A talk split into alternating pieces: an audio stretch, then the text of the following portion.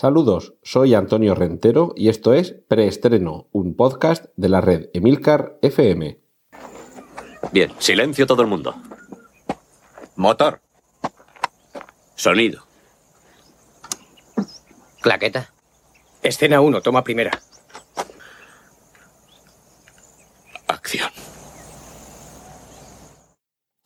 Saludos y bienvenidos una semana más a Preestreno, el podcast de cine y series de televisión de la red Emilcar FM. En esta ocasión vamos a empezar con un recuerdo a La Constante. ¿Por qué se llama así el capítulo de esta semana de preestreno?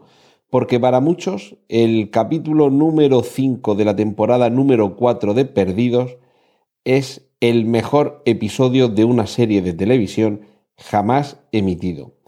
Es muy probable que si no sois mínimamente amigos de la serie Perdidos y corráis prestos a ver este capítulo, no os diga absolutamente nada, porque es uno de esos capítulos en los que la intensidad emocional se ha ido generando a lo largo de las anteriores tres temporadas y de los anteriores cuatro capítulos. Por eso el episodio 5 de la temporada cuarta a muchos nos pareció un antes y un después en lo relativo a series de televisión. Y cuando me incluyo en ese a muchos nos pareció es porque sigue habiendo muchos fans, no solo de la serie, sino de ese episodio. Y seguramente eh, algunos lo hayáis descubierto este día 28 de febrero, que es el aniversario, el décimo aniversario de la emisión de ese capítulo, cuando en vuestras redes sociales hayáis visto múltiples menciones a este evento, a esta efeméride, a que llevamos 10 años desde que descubrimos lo que había escrito Daniel Faraday en las hojas de su diario. Si algo sale mal, Desmond Hume será mi constante. Cortinilla de estrella y... Y os vamos a recordar rápidamente que en las notas del podcast podréis encontrar todos los enlaces a trailers, fotos, carteles y demás objetos de placer visual y auditivo que mencione a lo largo de los siguientes minutos. Y además, os recuerdo también que en las notas del podcast aparece el minuto en el que se comienza a hablar de cada una de las secciones que componen preestreno.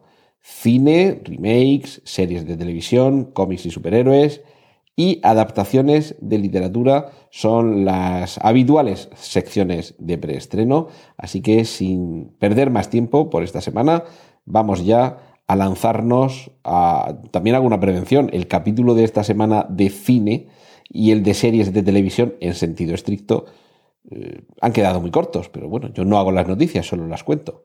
Cortinilla de estrella y y vamos a hablar de Sique, la próxima película de Gaspar Noé, este director que con Irreversible o con Love nos ha hecho sentir el cine de una forma muy distinta.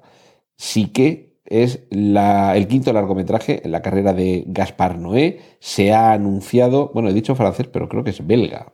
En fin, que me perdone Gaspar Noé y que me perdone Hércules Poirot pero en definitiva se ha anunciado eh, el inicio del rodaje de esta película que nos va a contar eh, los avatares de un grupo de jóvenes que sin ser ellos conscientes toman unas drogas misteriosas en una noche de fiesta, lo que les supone un viaje, un descenso a los infiernos y donde el mayor eh, enigma de la película será saber quién les drogó, por qué y para qué.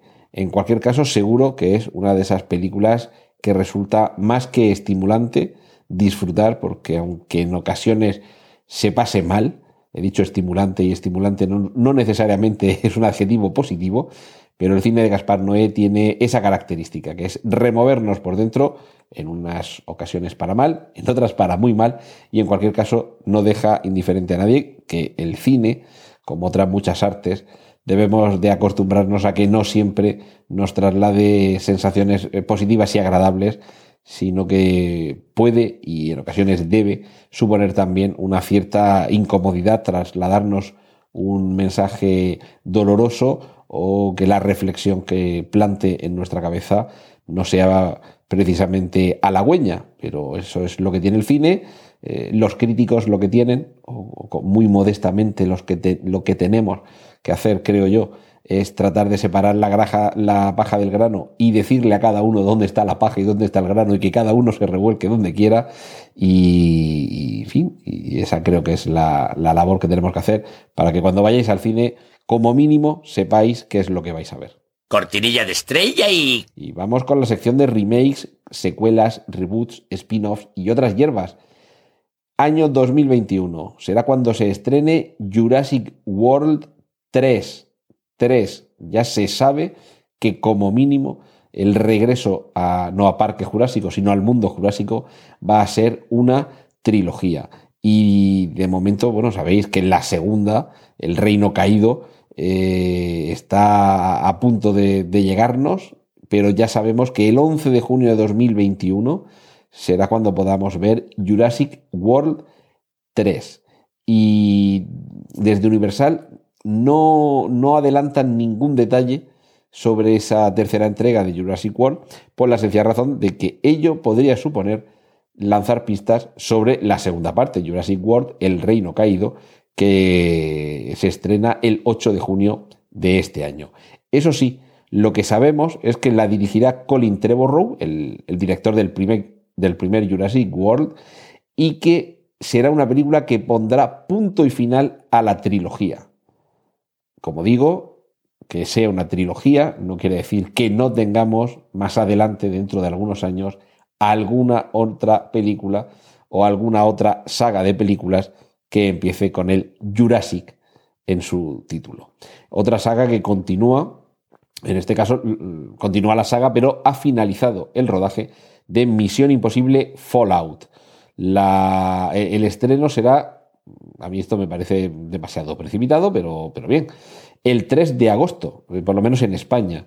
En, en, este caso, digo precipitado porque se ha terminado hace nada, hace unos días y tienen eh, básicamente pues eh, marzo, abril, mayo, junio, julio, cuatro o cinco meses para postproducción, montaje eh, y demás. Es decir, que más vale que se den prisa porque muchos queremos que no se atrase la fecha de estreno y que este 3 de agosto podamos ver de nuevo a Tom Cruise llevar la acción más allá del límite de lo posible. Una película que muchos creen que es el remake de eh, la original de los años 70 y que realmente su original hay que buscarlo mucho más atrás. Porque en 1983 se estrenaba Scarface, también titulada aquí en España eh, El precio del poder, dirigida por Brian De Palma y con Al Pacino en un inolvidable papel protagonista, pero esa película era a su vez un remake de la película Scarface del año 32, dirigida eh, en ese caso por Howard Hawks. Es decir, que estamos ante el segundo remake o la tercera versión de la historia de alguien que triunfa en el mundo de Lampa. Quien suena para dirigir esta tercera visita a Scarface es eh, Antoine Fuqua, director de Training Day o Los Siete Magníficos, que a mí me parece un director más que estimable eh, para afrontar películas de acción y películas, como pueda ser el caso de Training Day, en la que no sea la acción un, un mero vehículo, sino que sea eh, un, por decirlo de alguna forma, un aditamento, que haya detrás de lo que se nos está contando con mucha parafernalia, que haya algo sólido donde plantar los pies del, del espectador. Todavía no, no, se ha puesto a rodar, así que vaya a saber si cambiará el, el, nombre que pongan en la silla del director, pero de momento ya digo, el que suena para este nuevo Scarface es Antoine Fuqua. Tenemos un tráiler, creo que es el primer tráiler que menciono en el, en el preestreno de hoy. El tráiler de Ralph rompe Internet. Si recordáis Rompe Ralph, aquella película divertidísima de animación en la que se ambientaba la historia en el mundo de los juegos de, de, de maquinitas, de recreativos y demás, ahora lo que tenemos es directamente Internet en sí como escenario por donde el personaje, bueno, el personaje protagonista y todos los secundarios eh, deambularán. El, tráiler procede de la factoría Disney, la acción sucede seis años después de los eh, eh, sucesos eh, que habían ocurrido, creo que he reiterado alguna palabra, pero bueno, la acción transcurre seis años después de los acontecimientos vividos en la primera entrega. Así, mucho mejor. ¿Y cuál va a ser el problema en esta ocasión? Cuando el protagonista y su amiga Vanellope von Switz abandonen los recreativos para adentrarse en la red. Pues pop-up, anuncios, memes y spam. Pero, pero, no todo serán malas noticias. Conoceremos a las princesas Disney, a Buzz Lightyear y a C3PO. Respiremos hondo, crucemos los dedos, Disney, Disney, Disney, Star Wars y Lucasfilms, aquí te la estás jugando. Vamos a ver, quien se la juega es quien se pierde las películas de Jackie Chan, el más grande, por favor, y su compañero en una saga que ya va a alcanzar el cuarto título, que es Chris Tucker, ha confirmado que tendremos Rush Hour 4, hora punta 4, cuarta entrega para eh, esta ya saga veterana que en cualquier momento adelantará a Arma Letal y a Jungla de Cristal, de la típica buddy movie, eh, la típica peli de colegas, peli de pareja de policías que hacen contraste por sus distintas formas de actuar, por sus distintas etnias de procedencia, por el distinto tipo de humor, también hay que reconocerlo. No todos somos fans de Chris Tucker, pero sí somos todos, los que molamos, fans de Jackie Chan. Y hay que decir que cualquier cosa en la que aparezca Jackie Chan hay que verla y que esta hora punta 4, desde luego, no deberíamos de, de perdérnosla. Y bueno, por aquí terminamos con el cine, vamos con las series. Cortinilla de estrella y...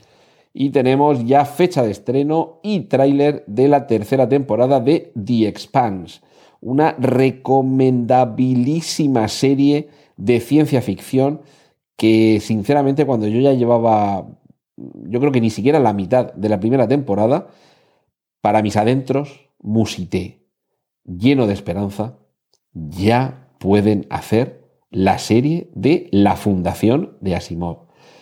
Es decir, ya tenemos quien es capaz de contarnos una historia con ambientación en el futuro, con ambientación en distintos eh, puntos del espacio de nuestro sistema solar, con una trama compleja que aúna la intriga y, las cuestiones políticas y sociales.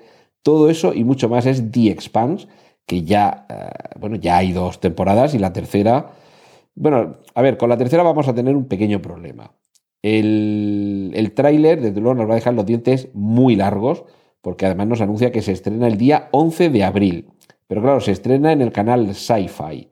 Y quien no tenga el canal Sci-Fi tendrá que esperarse a Get the Expanse llegue, por lo menos aquí en España, a Netflix. Y recordemos que ya con la segunda temporada tuvimos que esperar más de la cuenta. Esperemos ahora que no tengamos que esperar tanto. Sé que es mucha esperanza la que estoy poniendo en este retruécano, pero mm, desde luego, mientras tanto, la suerte que tendréis quienes no conocíais todavía The Expanse es que podéis acudir raudos a vuestra cuenta de Netflix y, disfrutar. Disfrutar porque disfrutaréis como enanos realmente y veréis como lo que os digo no está desencaminado. No es que sea un clon ni se parezca en nada a la fundación, pero ya os digo que e, el ambiente, un poco el fondo y la forma, eh, dices, bien, me gusta, me gusta mucho. Cuando terminéis, por favor, poneros con la fundación. Y otro nuevo fichaje que tiene que ver con las series de televisión. En este caso, eh, bueno, hablamos de series de televisión y ya me entendéis a lo, que, a lo que me estoy refiriendo. Netflix no es un canal de televisión, es una plataforma de streaming y de hecho hay mucha gente que no ve sus contenidos en un televisor, sino que los ve en el ordenador, en el móvil o en el tablet. Pero para entendernos, serie de televisión de Apple, que Apple ni siquiera tiene todavía una plataforma de streaming, es decir, que sus contenidos se pueden ver a través de iTunes, aunque las noticias que últimamente hablo sobre ellas en cuanto a Apple pues son de proyectos que próximamente llegarán y el próximamente llegarán es que las podremos llegar a ver en iTunes o en alguna otra cadena de televisión o plataforma de streaming con la que lleguen a algún acuerdo o directamente cuando se terminen de, grabar y ya esté disponible la plataforma de Apple, pero en cualquier caso ellos se van dotando de contenidos y además de contenidos de calidad. Y el último rumor, bueno, rumor no, porque en fin, está confirmado, la última noticia es que Apple ha contratado para que produzca, no dirija, sino que produzca una serie, un thriller psicológico, y el nombre que hay detrás es Shyamalan, M. Night Shyamalan. Aquí muchos echarán las manos a la cabeza, dirán, por Dios, qué desastre, huyamos, corred insensatos, y otros muchos estamos encantadísimos de que alguien que estaba detrás como productor de una película fascinante como es La trampa del mal, y, detrás de una serie que realmente se fue torciendo por el camino, pero que en la primera temporada fue fantástica y en la segunda todavía seguía dejándose ver, aunque quizá descarrilaba, eh, como era Wayward Pines, aquella especie de Twin Peaks que nos, llevó, que nos llegó hace unos pocos años con Matt Dillon como protagonista, de, en fin, y, después de ver sus últimas películas, La Visita, por ejemplo, a mí me parece un, zas en toda la boca de alguien capaz de decir, sí, me habéis vilipendiado por desastres como eh, Avatar The Last Airbender o eh, After Earth, pero todavía sé haceros temblar y reír con un segundo de diferencia pues el hecho de que Shyamalan esté detrás de una producción televisiva y que además sea Apple quien le ha puesto la pasta encima de la mesa, a mí personalmente me parece una magnífica noticia. Cortinilla de estrella y... Y es el tiempo ahora de los superhéroes. Comenzamos eh, también con fechas de próximos rodajes. Guardianes de la Galaxia Volumen 3 comenzará a rodarse en 2019 que es que no sé si os pasa a vosotros también esto con los años, que muchas veces los que ya tenemos unos cuantos años, que, que, ver estos años 2019, 2020, lo ves como súper futurista, y es el año que viene, básicamente. De hecho, mm, faltan, faltan siete meses, eh, ay, perdón, siete meses, falta eh, diez meses para, para llegar. Y también, ¿qué es lo que tiene de interesante el hecho de que ya sepamos que va a comenzar el rodaje de Guardianes de la Galaxia Volumen 3 en el año 2019. Pues que el estreno está previsto para el año 2020. Es decir, que nos va a llegar Guardianes de la Galaxia 3 muy, muy, muy cerca de los Vengadores 4, o como se llame, pues se supone que sería la, eh, eh, yo lo diré, la segunda parte de la tercera película. Recordemos que según el calendario primigenio que nos presentaron hace unos años, la tercera parte de Los Vengadores, después de Los Vengadores a secas y Los Vengadores, la era de Ultron, se dividía en dos partes. Una moda que durante los últimos años, con franquicias como Harry Potter o los Juegos del Hambre, se ha puesto eh, muy de manifiesto. El último capítulo lo dividimos en dos partes, tenemos por, no por el mismo precio, por más precio, claro, pero tenemos una entrega más, una película más con la que ir diciéndole a la gente aquí tenéis vuestro, o sea, tened vuestro dinero, eh, o sea, al revés, con el que la gente dice tened mi dinero y, dadme la entrada. Y, lo, que, lo que seguramente va a suceder ahí es que este Guardianes de la Galaxia volumen 3 va a estar, como digo, muy relacionado con el cierre de la saga de los Vengadores. Y esto habría que ponerlo en común con, un rumor que circula por ahí eh, relativo a que en Los Vengadores 4 se nos pondrá al corriente del multiverso. Y esto ya sí que tiene grandes implicaciones en el mundo cinematográfico de Marvel cambiamos, bueno, vamos a terminar, vamos a terminar con, con Vengadores y, demás. Ya sabemos lo que va a durar Vengadores, la Guerra del Infinito. Dos horas y 30 minutos. Van a ser 150 minutos lo que va a durar esta tercera parte de los Vengadores y supone que hasta el momento será la película más larga del universo cinematográfico Marvel algo que tiene toda su lógica, sobre todo si tenemos en cuenta que vamos a ver un elenco de superhéroes nunca antes reunido en una única película. Estamos hablando de más de media docena de personajes. Continuando en el universo Marvel, pero cambiando de la gran pantalla a la pequeña, tenemos Cloak and Dagger. Cloak and Dagger es una serie de cómic de Marvel que en este caso va a tener una serie en una, una, yo lo diré, una cadena que se llama Freeform, que es la división televisiva de Disney dirigida a adultos jóvenes. Esto, por encuadrarlo, digamos, dentro de un, dentro de un nicho, sería un poco como a quien se ha dirigido eh, Flash, en el caso de los cómics DC.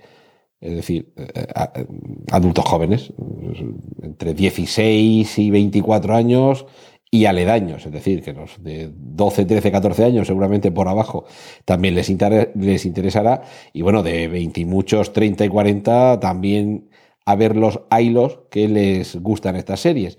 Cloak and Dagger es una colección de cómics relativamente secundaria, seguramente, salvo los que seáis muy iniciados en el mundo del cómic, especialmente el cómic Marvel, no conozcáis a los personajes. Eran, mm, si no recuerdo más, Tandy y Tyron eran los, los personajes, dos, eh, dos, adolescentes que se encuentran abandonados, que por, bueno, por lo menos en el cómic original, que por eh, diversas eh, sustancias, narcóticos, drogas y demás, con las que habían experimentado, bueno, más bien habían experimentado con ellos esas, esas sustancias, tenían, mm, adquirían poderes. Eh, Cloak and Dagger tenía eh, el personaje masculino, un chico negro, y el personaje femenino, una, chica rubia. Eh, además, hacían patentes a dualidad con sus poderes, porque una de ellas, o sea, ella tenía el poder de iluminar y sanar a quien tenía problemas con las drogas y él al contrario tenía digamos su poder se basaba en la oscuridad.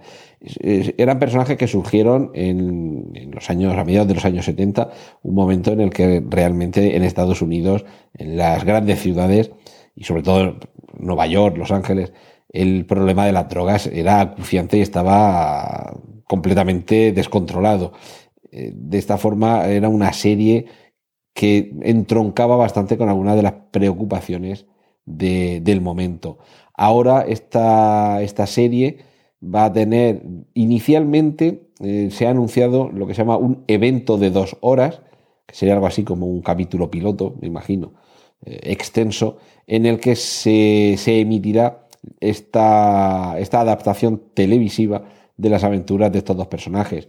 Y me imagino que a partir de aquí eh, y bueno, con la nueva orientación que les hayan dado, es más que posible que lo que tengamos sea una nueva serie de televisión con estos dos nuevos personajes que al parecer no estarían integrados ni en el universo ABC, eh, el universo de la cadena televisiva en la que hay series como eh, Agentes de Shield, ni en el que creo yo que podría haber sido el universo más adecuado si no estuviéramos hablando de personajes tan jóvenes y que a mí me da que todo esto que os he contado del mundo de la droga seguramente aquí se lo van a pasar por el forro. Pero mm, en el, en el caso del universo televisivo Marvel de Netflix, ya sabéis, Daredevil, Jessica Jones, Luke Cage, ese es seguramente el tono que le habría pegado a una adaptación fiel de Cloak and Dagger. En cualquier caso, más madera para los amantes de las imágenes de actores y actrices que encarnan a superhéroes Marvel. Y terminamos la sección esta semana con un Se Busca. En DC Comics quieren repetir el éxito de Wonder Woman y quieren una directora para ocupar la silla que ha dejado vacante Josh Whedon en la dirección de Batgirl. Esperemos que tengan suerte, que sean capaces de encontrar a una directora con ese mismo talento, también sobre todo a un guionista o una guionista con un talento similar al que tenía quienes se encargaron del libreto de Wonder Woman y que tengamos una adaptación a la pantalla que merezca la pena dentro del universo de fe de uno de sus personajes también más, más importantes. Cortinilla de estrella y... Y llega el turno de hablar de adaptaciones al cine y la literatura. Esta semana va a ser una sección muy corta porque solo tenemos dos noticias. Una de ellas eh, nos lleva a un remake pero bueno, como es un remake de una película que adapta una novela, por eso hablamos de él en esta sección. Hablamos de un remake de Fahrenheit 451, esa novela distópica de Ray Bradbury que nos muestra un futuro en el que los libros han desaparecido. Hay unas brigadas que tienen el mismo aspecto que las brigadas de bomberos, pero que acuden en lugar de apagar fuegos a generarlos, pegándole fuego a cualquier libro que descubren.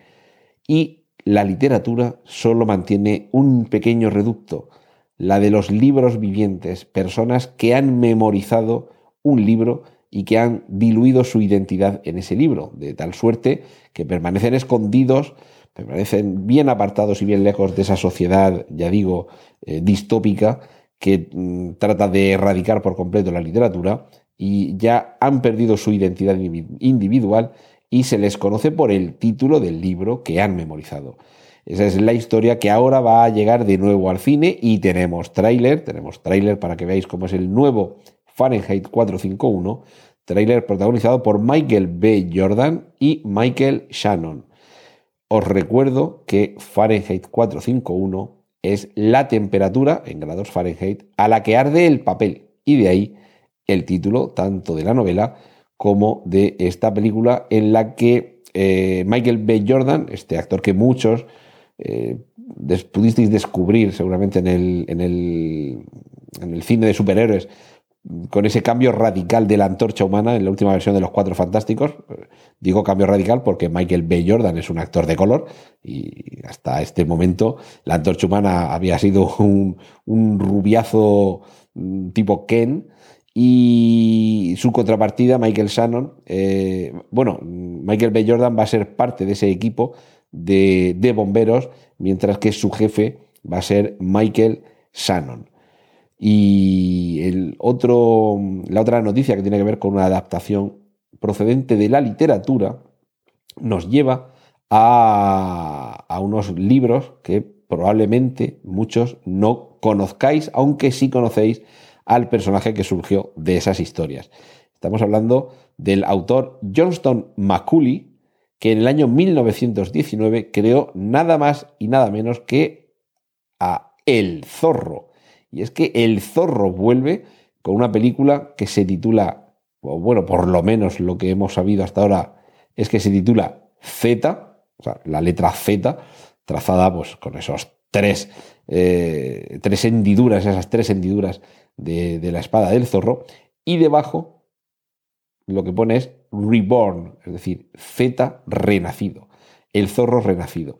Si ya habíamos tenido un Batman Begins, pues lo suyo era que eh, un personaje tan carismático durante décadas en el cine y los cómics y por supuesto en la literatura tuviera también un regreso. Y en esta ocasión todo parece indicar que estamos hablando de un regreso del zorro en un ambiente futurista que seguramente nos puede sonar un poco raro esto de ir por ahí con espadas en el futuro, pero bueno, también puede haber ser una espada láser, ¿no?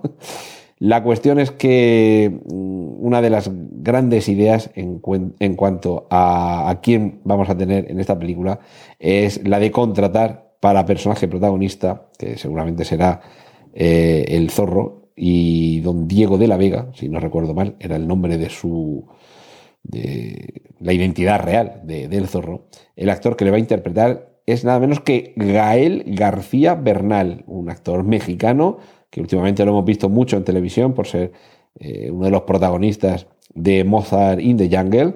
Y a mí me parece que va a ser una película que salvo que sea realmente desastrosa, en cuyo caso merecerá la pena ir al cine para divertirse a costa de la película, pero si se hace medianamente bien, es posible que esta actualización del personaje de El Zorro sea todo un éxito.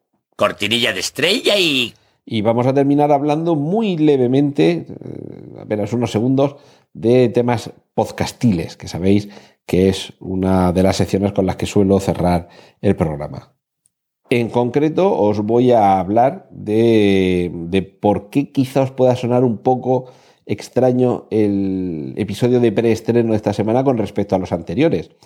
Voy a probar un par de capítulos a grabar en lugar de que, con el micrófono habitual, un ATR 2100 que se conecta por USB y que es un microfonazo, en fin, un cañón de micrófono y uno de los más habituales en el podcasting, a hacerlo con el micrófono del que también os he hablado en algunas ocasiones, el famoso Rode de solapa, que eh, le he encontrado una configuración que equilibra el sonido en cuanto a volumen y a ganancia que me ha gustado bastante. Y lo he encontrado casi por azar.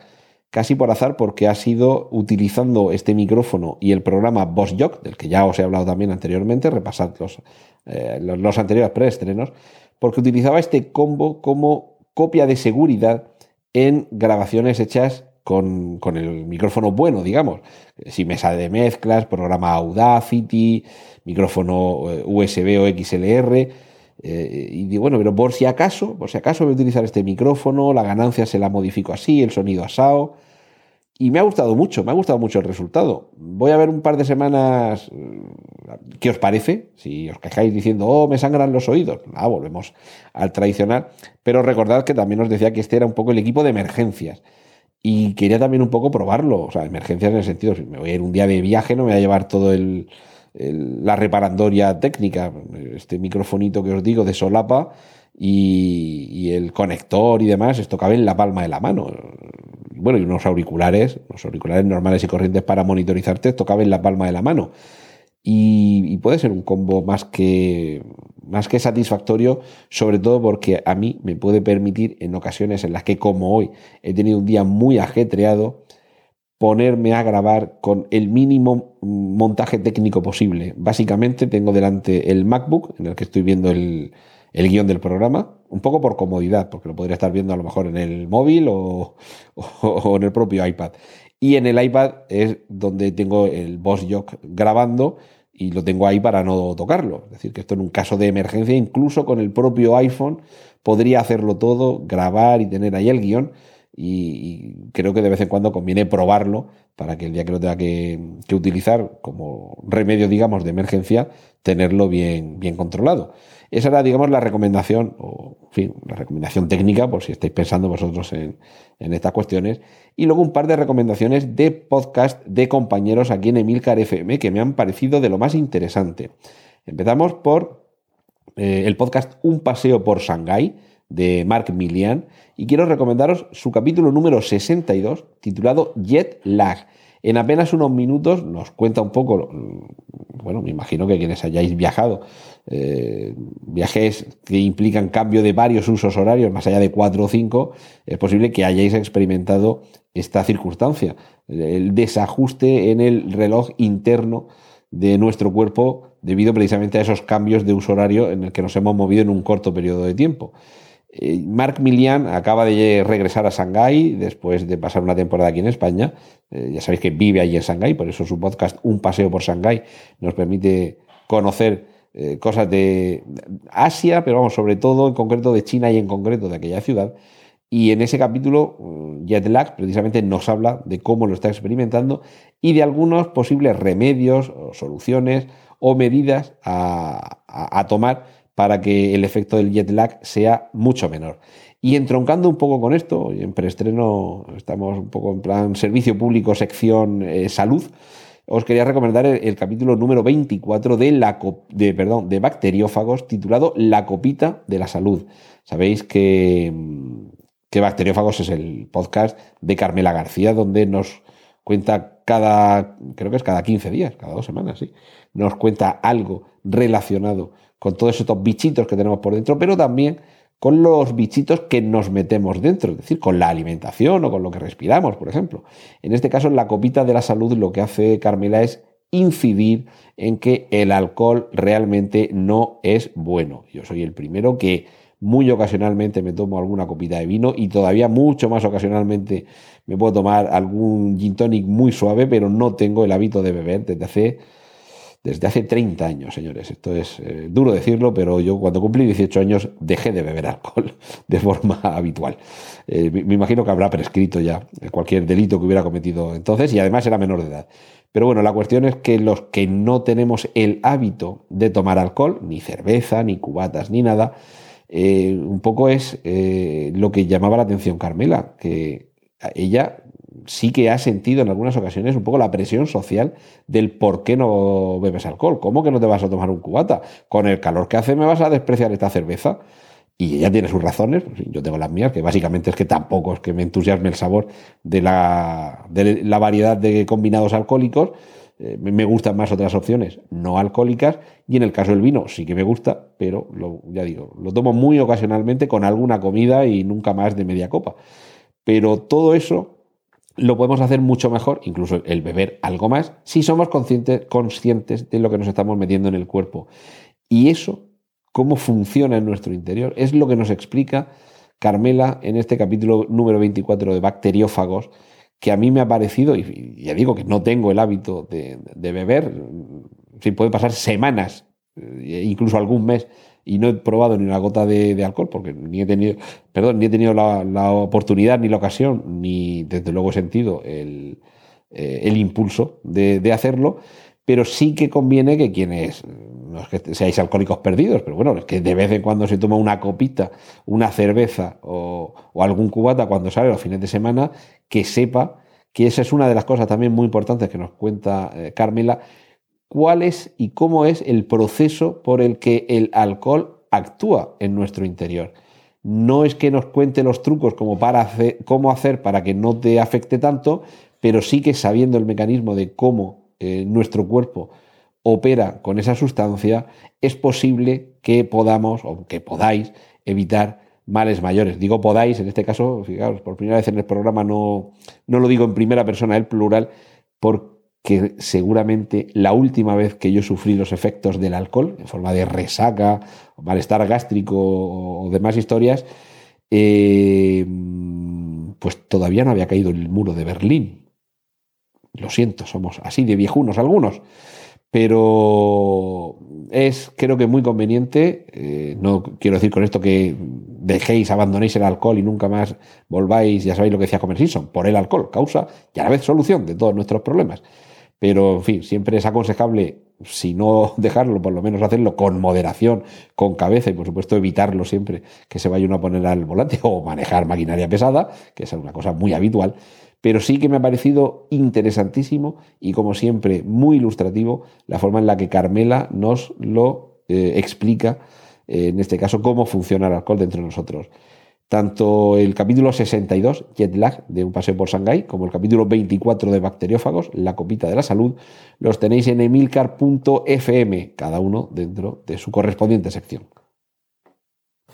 Esto ha sido todo por hoy en preestreno. Muchas gracias por la atención prestada. Hay disponibles más episodios de este podcast en nuestra página web preestreno.tv y en emilcar.fm barra preestreno, donde aparecen otras formas de contacto y participación y donde esperamos vuestros comentarios. Un saludo de Antonio Rentero y hasta el próximo preestreno. ¡Y corten! Genial, la positivar.